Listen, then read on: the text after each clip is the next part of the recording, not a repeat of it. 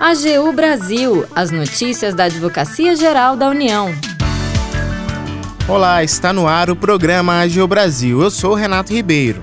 A partir de agora, você acompanha os destaques da Advocacia Geral da União.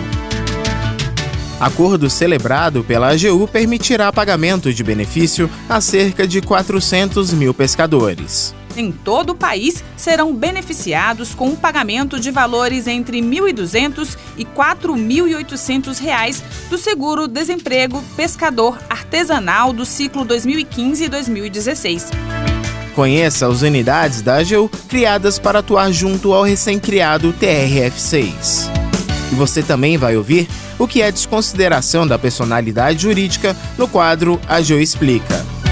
Siga as redes sociais da Advocacia Geral no Twitter, YouTube, Facebook e Instagram.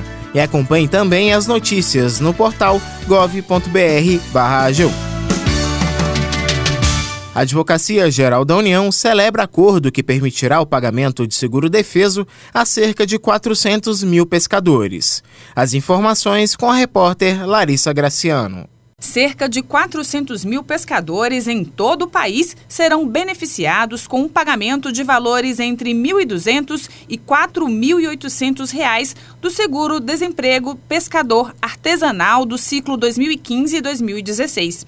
A medida faz parte de acordo assinado entre a Advocacia Geral da União, Ministério Público do Trabalho e Previdência, INSS Confederação Nacional dos Pescadores e Aquicultores. Os segurados serão identificados pelo INSS e poderão receber entre uma e quatro parcelas de R$ 1.200. O advogado-geral da União, Bruno Bianco Leal, destacou que o acordo colocou em primeiro lugar o interesse dos pescadores. Fizemos justiça estamos reconhecendo direitos.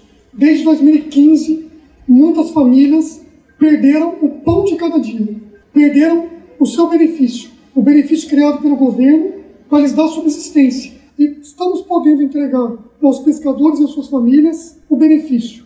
E um benefício que deve atingir, no mínimo, 2 milhões de brasileiros e de brasileiras. Bruno Bianco reforçou a importância das conciliações.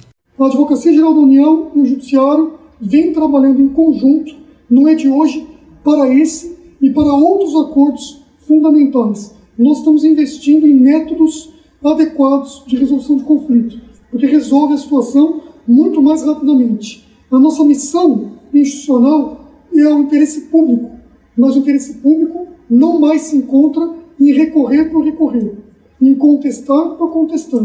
O interesse público aqui se encontra no reconhecimento do direito de brasileiros e de brasileiras que tiveram os seus direitos negados. O acordo foi homologado no Tribunal Regional Federal da Primeira Região. Da AGU, Larissa Graciano. A Advocacia Geral da União conta agora com mais dois órgãos de execução em sua estrutura. A Procuradoria Regional da União da Sexta Região, a PRU6, e a Procuradoria Regional Federal da Sexta Região, a PRF6 que vão atuar junto ao recém-criado Tribunal Regional Federal da Sexta Região, com jurisdição no estado de Minas Gerais. A PRU6 integra a Procuradoria-Geral da União e atuará nos processos judiciais em que a União seja parte. Já a PRF6, criada no âmbito da Procuradoria-Geral Federal, vai acompanhar processos envolvendo autarquias e fundações públicas federais. Você sabe o que é desconsideração da personalidade jurídica? Saiba mais com o advogado da União Israel Almeida no quadro AGU Explica. Em regra, os sócios não respondem pelas dívidas que a pessoa jurídica contraiu, em razão da autonomia patrimonial que ela possui. Ocorre que essa autonomia patrimonial pode ser afastada em caso de abuso da personalidade jurídica, caracterizado pelo desvio de finalidade ou pela confusão patrimonial. Suponhamos que uma sociedade empresária repetidas vezes pague dívidas do sócio administrador, como a compra de carro, casa, empréstimos, sem qualquer relação com a atividade empresarial e sem caráter contraprestativo. Caso a empresa venha a ser cobrada por dívida própria e não tenha patrimônio suficiente para quitá-la, o juiz pode determinar a desconsideração direta da personalidade jurídica. Na desconsideração direta, muito embora se cobre dívida da empresa, levanta-se o véu da autonomia patrimonial para alcançar o patrimônio do sócio que agiu ilicitamente. Já na desconsideração inversa, o que ocorre é o contrário. A dívida é do sócio e a desconsideração visa alcançar o patrimônio da empresa. É comum nos casos em que o sócio, que está em processo de divórcio, e para evitar a partilha de bens com o cônjuge, transfere a propriedade de imóvel seu para a pessoa jurídica da qual seja integrante. A doutrina ainda se refere à desconsideração expansiva, que visa atingir o bem do sócio, que se esconde através da utilização de laranjas para a prática de atos ilícitos.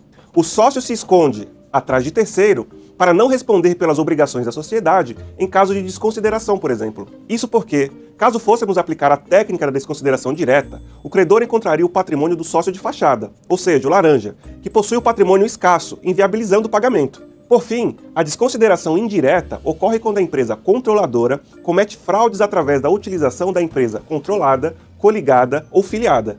Embora formalmente o ato tenha sido praticado pela empresa controlada, esta é mero instrumento para a prática de ilícitos da empresa controladora. Por isso, a autonomia patrimonial da empresa controlada deve ser desconsiderada e alcançado o patrimônio da empresa controladora. O AGU Brasil fica por aqui.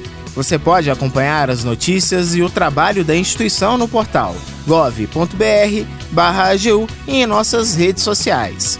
O programa é produzido pela equipe da Assessoria de Comunicação da Advocacia Geral da União. Tem edição e apresentação de Renato Ribeiro, com trabalhos técnicos de André Menezes e Jaqueline Santos. Acesse também nosso perfil no Spotify. É só procurar por Advocacia Geral da União. Sugestões de pauta ou comentários podem ser enviados no e-mail pautas.agu.gov.br. Até mais! AGU Brasil, os destaques da Advocacia Geral da União.